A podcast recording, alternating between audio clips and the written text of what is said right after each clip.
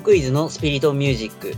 この番組はイントロクイズサークルオンタマがメンバー共通の趣味であるアニメソングの成分少し多めで好きな曲やコンテンツの話、さらにはクイズの時に考えていることなどのトークを通して皆さんと一緒にクイズの世界を盛り上げようと奮闘していく番組です。事前に一つのトークテーマを決めてトークを始めますが、最終的な展開は撮ってみるまでわかりません。今回参加するメンバーは、キョンとナルトソキウスです。今回はこの3人でお送りします。では、今回のトークテーマに入っていきますが、この回が予定通り配信されているのであれば、この回の配信日は2021年最後の配信日となっているはずです。というわけで、今年を最後にふさわしいであろうこんなテーマにしてみました。今回のトークテーマは、2021年のマイベスト楽曲を語る回です。一応基準としてましては、あんまり年末ギリギリの楽曲を範囲するのもどうかなって私は考えたので、一応オリコンの毎年年で区切る基準が2020年12月14日から2021年12月12日をオリコン的には2021年の集計期間として扱っているようなので、今回はその期間に発表された楽曲を中心に、各々がマイベスト、この曲、今年の曲で良かったなっていう曲を語ってもらう回をやろうかなと思っています。まあ、以前、批評に関する回もやりましたが、まあ、今回は別に、審美眼的な審議に基づくような価値判断のもとでやられる批評みたいな語り方でももちろんいいですし、自身の感覚を伝達するという意味での批評、そういう意味でどんどん感覚を語っていくっていうのはもちろんありなので、その辺は各々にお任せします。まあ、前置きはこれくらいにしまして、どんどん2021年好きな楽曲を語っていきたいんですが、じゃあ早速、きょんさんに聞いてみようかな。はい。2021年マイベスト、何がありましたか？やっぱり一番よく聴いてた、一番のヘビロテ曲だったのが、うん。YouTuber 東海オンエアの派生ユニット、リサイタルズっていう3人組が歌うデジャビナジャパニーズバージョン。はい。Spotify がいつも Spotify まとめって言って、年末になるとなんかキャンペーンみたいなのやってるじゃないですか。やってるね。それの自分のやつやってみて、予想通りデジャビナが一番上に来ましたね。まあ一番聞いてたんで、それはそうっていう感じだったんですけど、あ YouTube の動画でも見ながら、Spotify でも聞きながら、しっかり配信で買ったので、あ。わーお。全部で聞いてる。もう全部で聞いてますね、デジャビナに関しては。本日の一曲のコーナーで前紹介してくれたよね。はい、そうです。まあ、あの時も1分では語ってくれたけど、もしなんかそれ以外でも、また改めてでもいいので、なんか、ここが今年聴いた曲の中で特に良かったなっていう点があれば。デジャビナは、まあ、リサイタルズをさらにかっこよく、もう無理やりかっこよくしたみたいなところが、まあ私、ツボではあったんですけど、うんその後、リサイタルズですね、もう一曲実は出てるんですよ。チョイスドカンソールっていう曲が出まして、これがはい。10月あたりだったかな？に出たんですけど、まあ、リサイタルズって、ユニットの名前、もうジャイアンリサイタルが、それこそ名前の由来で、3人ともドラえもんに出てくるジャイアンのモノマネが好きでよくやってるからっていう理由で、リサイタルズっていう名前がついてるんですけど、うんうん。このチョイスドカンソールって、ゲストがいるんですよ。木村昴さん。あ、そうなんだ。まさかの本家ジャイアン連れてきちゃうみたいな。そうだね。本家だね。そうなんですよ。なんで、これが出てきた時、まあ、割と衝撃的ではあったんですよね。あ、ついに本家とコラボしやがったと、この人たちみたいな。うん。まあ、これまだ多分配信出てないのかな。うん。もう思いっきり企業タイアップみたいな感じで、うん。アクアクララのタイアップついてるんですよね。はいはい。まあ、そういうのもあって、すごく一風変わった動画に仕上がってるんで、ぜひね、動画とか見られるのであれば、ぜひ、チョイスとカンソールも見ていただきたいなって思いつつ、えっと、別の曲の話していいですか？ああ、もちろん、どんどんどんどん。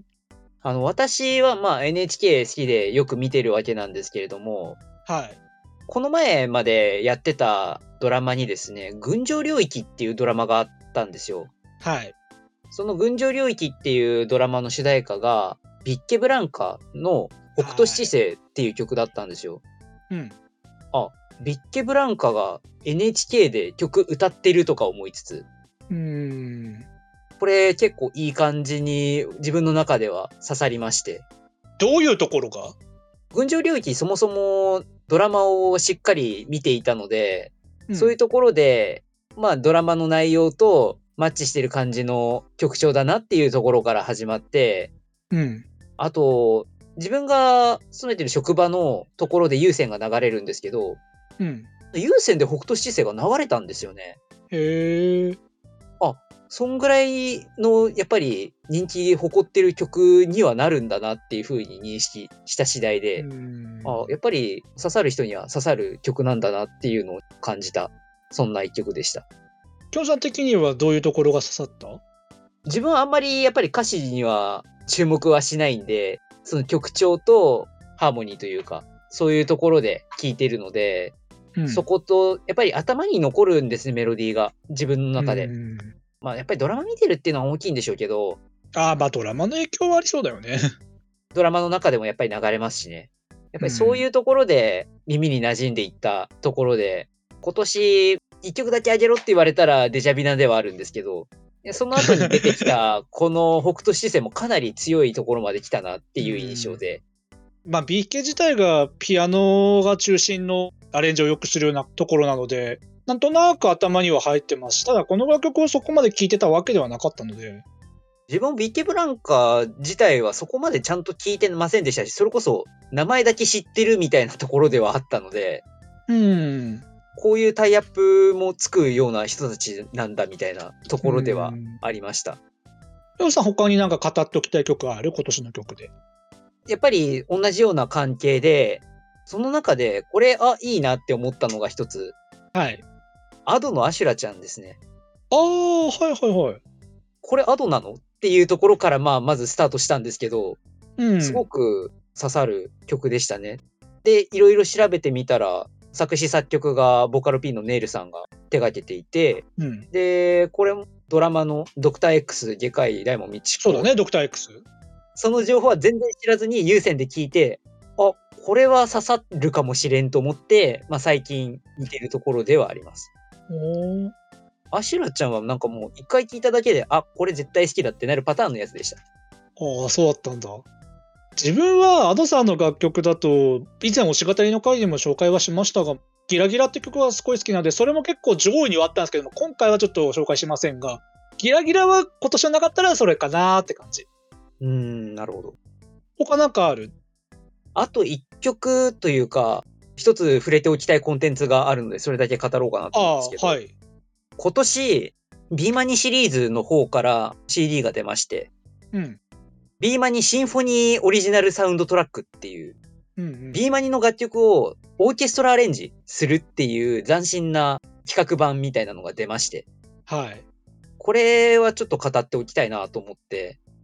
BEMANIシリーズ音楽ゲームのコナミがやってるシリーズとしてやってるので、やっぱりどうしても速い曲調とかエレクトリカルなそういうイメージも多いシリーズにはなるんですけど、それとはまた打って変わってのゆっくりめな BPM 壮大なアレンジでオーケストラっていうところで、こういうアレンジがあるんだっていうところを聴けるいいアルバムだなっていうふうに思ったんで、ぜひ皆さんに聴いてみてほしくはあるんですけど、えーサブスク配信はしてないんですけど、してないんですよね。えーしてればいいのにねっていうところはあるんですが、そこからそうですね、紹介するんだとすると、ディスク2の1番目の曲である、リュウさんの楽曲、スターマインっていう曲のシンフォニックバージョンがあるんですね。うん。スターマインっていうのは、もともとリュウさんのハッピーハードコアっていうジャンルがすごく得意な方で、その代表格みたいなところの一番最初に B マインシリーズに書き下ろした代表曲なんですけど、うん。シンフォニックバージョン、まあ、壮大っていうところではあるんですけど、すごく明るい感じで仕上げてきて、明るい。まあ、もともと明るい曲ではあるんですけど、その曲に合わせるかのように、明るいイメージをそのままオーケストラアレンジに持ってきたっていうところで、意外と親和性があるんだっていうことにその時初めて気づかされて、これはなんか衝撃を受けましたね。まあ最初から曲目見た段階で、スターマインってどうやってシンフォニックアレンジになるんだっていうところをちょっと疑問には思っていたんですけど、あ、うんこういう形で明るく仕上げてまとめられるんだっていうところで、一回聴いただけでハマれる、そんな仕上がりになってたので、特にお勧めしたい一曲ですね。音ゲー楽曲のシンフォニックアレンジか。確かに言われてみたら今までなかったよな。これは斬新な企画でしたね。うん。一応自分もこれ限定版を仕入れまして、限定版にオルゴールついてくるんですよ。ほう。猫又マスターさんのさよならヘブンのサビ部分が流れるオルゴールをうん手にしまして、まあそれも結構、あ、こういうグッズもありだなっていうふうに思わされました。いや、いろいろ語ってもらいました。じゃあ、なるくんにも聞いてみようかな。はい。なるくんの2021年のマイベスト曲、あげるとするならば。まずちょっと今日の一曲コーナーでちょいちょい言ってた曲もあるので、まあそれ以うん。外でいくと、まあやっぱりもう2021年といえばこの曲っていうのがあるんですけど、なるほど。なんでしょう？和田アキ子の夜な夜なダンス。あー、まあ、私も好きな部分が関わってくるぞって話はまあ後にしますか。とりあえず、まあなるくんがどうしてこの曲を好きになったのか。作詞作曲は、まあ、編曲もそうなんですけど、フレデリックがそうですやってね。いまして、まあもうサビもフレデリック節あふれる楽曲ですし、本当にそことそこはコラボするなんて夢にも思ってなかったというか、だから和田アキ子さん自体、紅白、まあちょっとこう落選が続いてて、だからそこから結構いろんな実験的なことをやってるなっていうのは思ってまして、なんか2018年にも愛を頑張ってって、ボイメンの研究生とコラボしてなんか歌ったりですとか、いろいろなアーティストとコラボして、こう積極的になんかいろんな活動されてるなっていうのも思っうんで、で、まさにこの夜な夜なダンスが、最初はまあ普通、あ、いいなって感じで聞いてたんですけど、もうなんか先月とかはすごいもう自分のもう脳内ループになりました。本当にもう、まあ、フレデリック的中毒性はやっぱあるよね。やっぱりもう本当にすごいです。なんか今年の秋ぐらいにあの配信されたばっかりなんですけど、もう YouTube の再生回数ももう1000万回以上突破しましたし、そうだね、話題性やっぱあるからね。まあそうですね、やっぱ TikTok の影響も大きいですし、うん。もう自分もこの短い期間でもドハマりしたので、今年の配信された曲としては遅いんですけど、もうなんか、あ、もう今年を代表する曲になったなって今を感じてますね。いや、図らずも前回配信した2021年秋アニソン総決算会、まあその時になるくいなかったんだけども、実はその回でもフレデリックの話すごいしてて、サイカはい、サイカの話を結構しまして、2回連続でフレデリックの話が出るっていう。で、しかもフレデリック今年は結構精力的にいろんな活動をしていて、須田圭奈さんとのコラボ曲とかもあったし、あー、なんかそうですね。でそういう意味でなかなかフレデリック的には面白い2021年だったなって、まあ、自分が言うのも変だけど、ファンとしてもいろいろあった1年だったなっていう。じゃあなんか他の曲あげたいのあれば、ぜひぜひ。ちょっとこれもまた、スキューさんを感じさせたわけじゃないですけど、まあ、そのコンテンツだと、はい。私の責任でもある砂塚明、渋井富田美優がヘッドショット。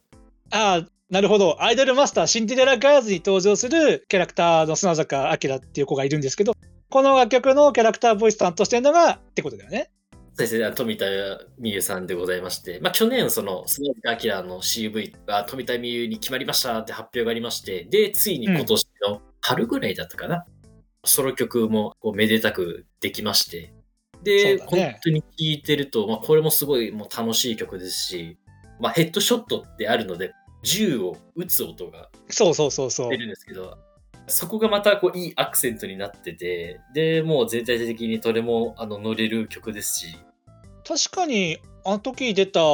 まあ、シリーズでいろいろ出てるんですけど、そのヘッドショットが出た時のシリーズの曲の中では、この曲が一番乗れる曲担当って感じだったね。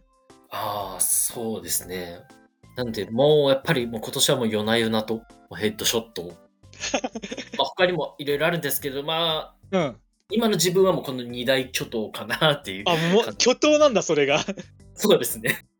すごいとことすごいとこの巨頭だな。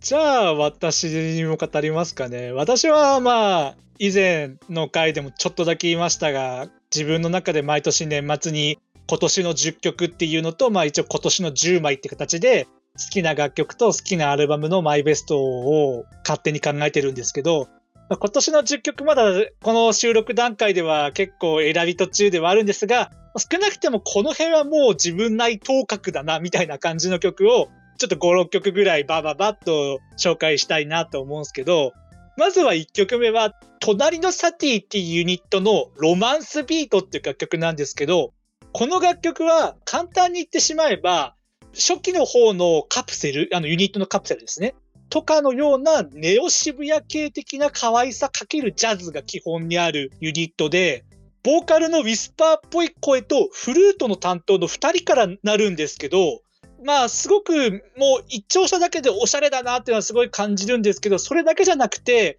例えば裏打ちでわ、わ、わ、わって歌詞があったりするんですけど、そういうリズム的な仕掛けとか、あと低音のが実はいい感じで聴いたりとか、ただおしゃれなだけで聞き流せないようないい塩梅が加わってるっていう、渋谷系かけるジャズって私の好きな良さが掛け合わさって、まあこれはサブスクでおすすめされてで出会ったんですけど、いい出会いをしたなっていうので、まあちょっとこの告白させてもらいました。で、次は、いつもイントネーションわかんないけど、カノのコンパスソング。走行娘戦記の主題歌だった曲だったんですけど、この曲はちょっと個人的に今年ぶっ刺さりで、まあ、実はアニソン総決算の回でこの楽曲紹介してないんですけど、まあ、なんでかっていうと、その時はまだ開催するかもしれなかった、オンタマオープンでこの楽曲を出題する予定だったんですね。私の担当で。それなのであえて紹介しなかったんですけど、でもやっぱりこの楽曲好きなので、せっかくだからこの場でも紹介しておきたくて、以前、牧野由依さんの楽曲を紹介した時に、声の息成分が好きだって話をしたんですけど、この方の楽曲もそれに近い意味での声が私すごく好みで、そこにそのアニソン的な複雑な響きが掛け算されたことでグッとくるというか、ここまでキラキラした楽曲あるかってぐらいな感じで、その掛け算がすごい今年焼き大学の中ではもう本当一二を争う曲でしたね。もうどんどん紹介してきちゃうんですけど、あとはこれはもう世間的にも大ヒットした星野源さんの想像ですね。任天堂のタイアップでゲームキューブの音とかも入っていたりして、まあ、死の淵から帰ったみたいな、その自身の経験も盛り込みつつ、引用したり編集したりして生まれたこの楽曲が私すごい好きでしたね。星野源さんの楽曲、想像は多分、きょうさんとかも聴いてるよね、この辺は。まあ、ある程度は聞いてますね。いやー、任天堂ゲームキューブを思い出すな、みたいな。ですね。じゃあまあ、他の曲もっと紹介したい曲なんでどんどん行くんですけど、あとは、佐々木絵里さんのオルキスっていう楽曲を紹介したくて、これはアニメゆるキャン2期のエンディングの春の隣っていう楽曲のカップリング曲なんですね。多分、佐々木里さんの楽曲をゆるキャンとかで知ってる方からすると、彼女のパブリック的なイメージは、どっちかというとアコースティック的な楽曲だと思うんですけど、ゆるキャンの楽曲しかり。それとはカップリングだと少し違う、佐々木さん自身のルーツがちょっと垣間見えるような、それこそ私が以前紹介したジャミロクワイっぽい感じの、そんな感じの楽曲でして、そのジャズをベースとしたエレクトリックな感じそういう曲調、まあ、佐々木さんも私の素の音楽性を追求したらこの楽曲になったって語ってるんですけども、その普段見えないところが垣間見える感じ。あと、もう2曲ほど紹介したいんですけど、浦上壮樹さんのハゼる色彩ハゼる爆発ですね。その色彩っていう楽曲で、この浦上壮樹さんは卓録で、その多重録音とか打ち込みを行うアーティストなんですけど、まあ、聞いていただければわかるんですけども、一発目は何これって感じなんですよ。もう聞いてるだけで、もう歌詞もメロディーも何もかもがゆらゆらゆらゆらすり抜けていくような感覚とでも言えばいいんですかね。マジでなんだこれはって思わされる楽曲なんですけど、しかもミュージックビデオはなんかチャプターもついてたり、これは言葉で言うよりも実際聞いていただいた方が早いかなって感じですね。ちなみにミュージックビデオからメロディーとコード譜がダウンロード可能なんで、その複雑なゆらゆらするメロディーとかそういうところはダウンロードしてぜひ見ていただきたいんですけど、で、もうどんどん語りたいんで次最後なんですけど、最後はこれは多分ドラマでも主題歌だったんで、ある程度知名度あるし、結構革新的だったんで話題もあったと思うんですけど、ドラマの大豆田十和子と3人の元夫の主題歌として使われたプレゼンスのプロジェクトすごい良かったなって話をしたいんですよね。なるくんドラマこれ見てたえっとですね、ドラマは見てなかったですけど、曲はちょっとだけ聴いてました。うん。この楽曲、タレント名鑑とか水曜日のダウンタウンのプロデューサーとして知られる藤井健太郎さんがプロデュース担当してて、まあ、彼の作品って結構ヒップホップ的な影響もちょっと垣間見えるとかあるんですけど、そんな感じでラッパーの方たちに依頼して、そしたらこんななんかポップスかけるヒップホップがドラマ主題歌に採用されるんだ。今年楽曲すげえって驚かされた一曲ですね。まあ、とりあえずプレゼンス1を一応最初の衝撃ってことで上げとくんですけど、もちろん1以降も、そしてその収録されたアルバム全体もすごかったなーっていうのが衝撃でした。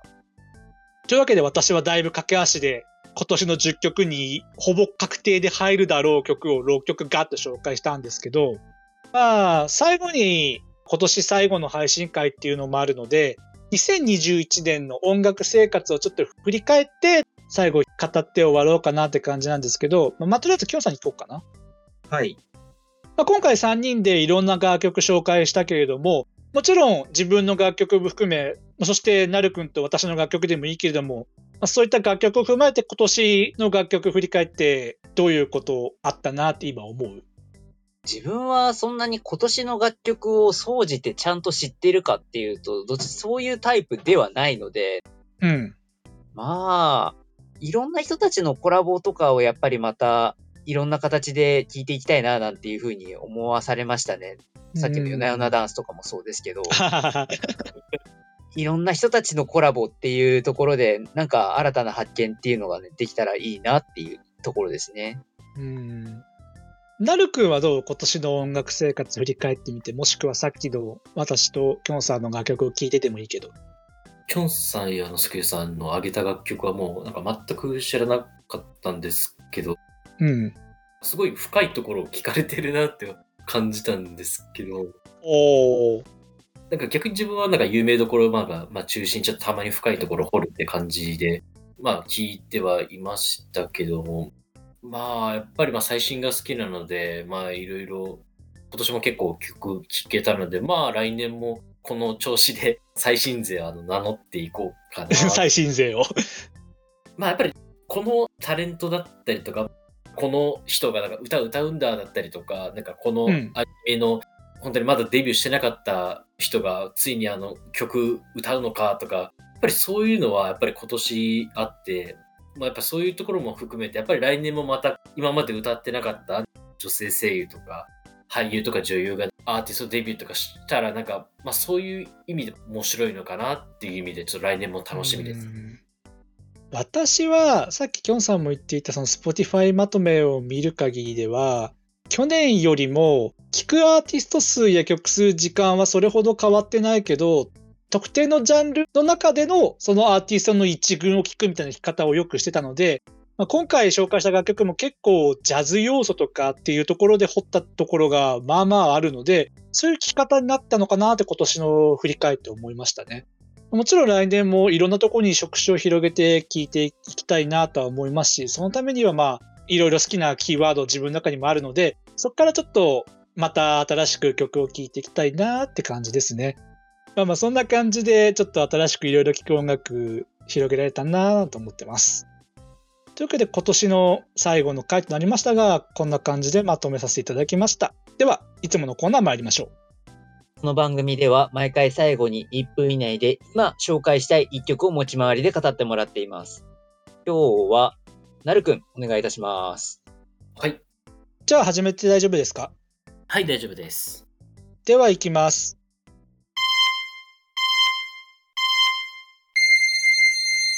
はい、えー、今回私が、紹介する、えー、曲はですね、えっと、声優、えー、3人が歌ってます、えー、バイク部勧誘の歌、もうこんな乗り物嫌だでございます。えー、こちらアニメ爆音の、えー、挿入歌でもあり、えー、OAD の、えー、爆音の、えー、エンディングにも使われた曲でして、まあ、あの、普通にこう、オープニングの佐々木、あ、えー、佐々木さやかのフィーラーライブ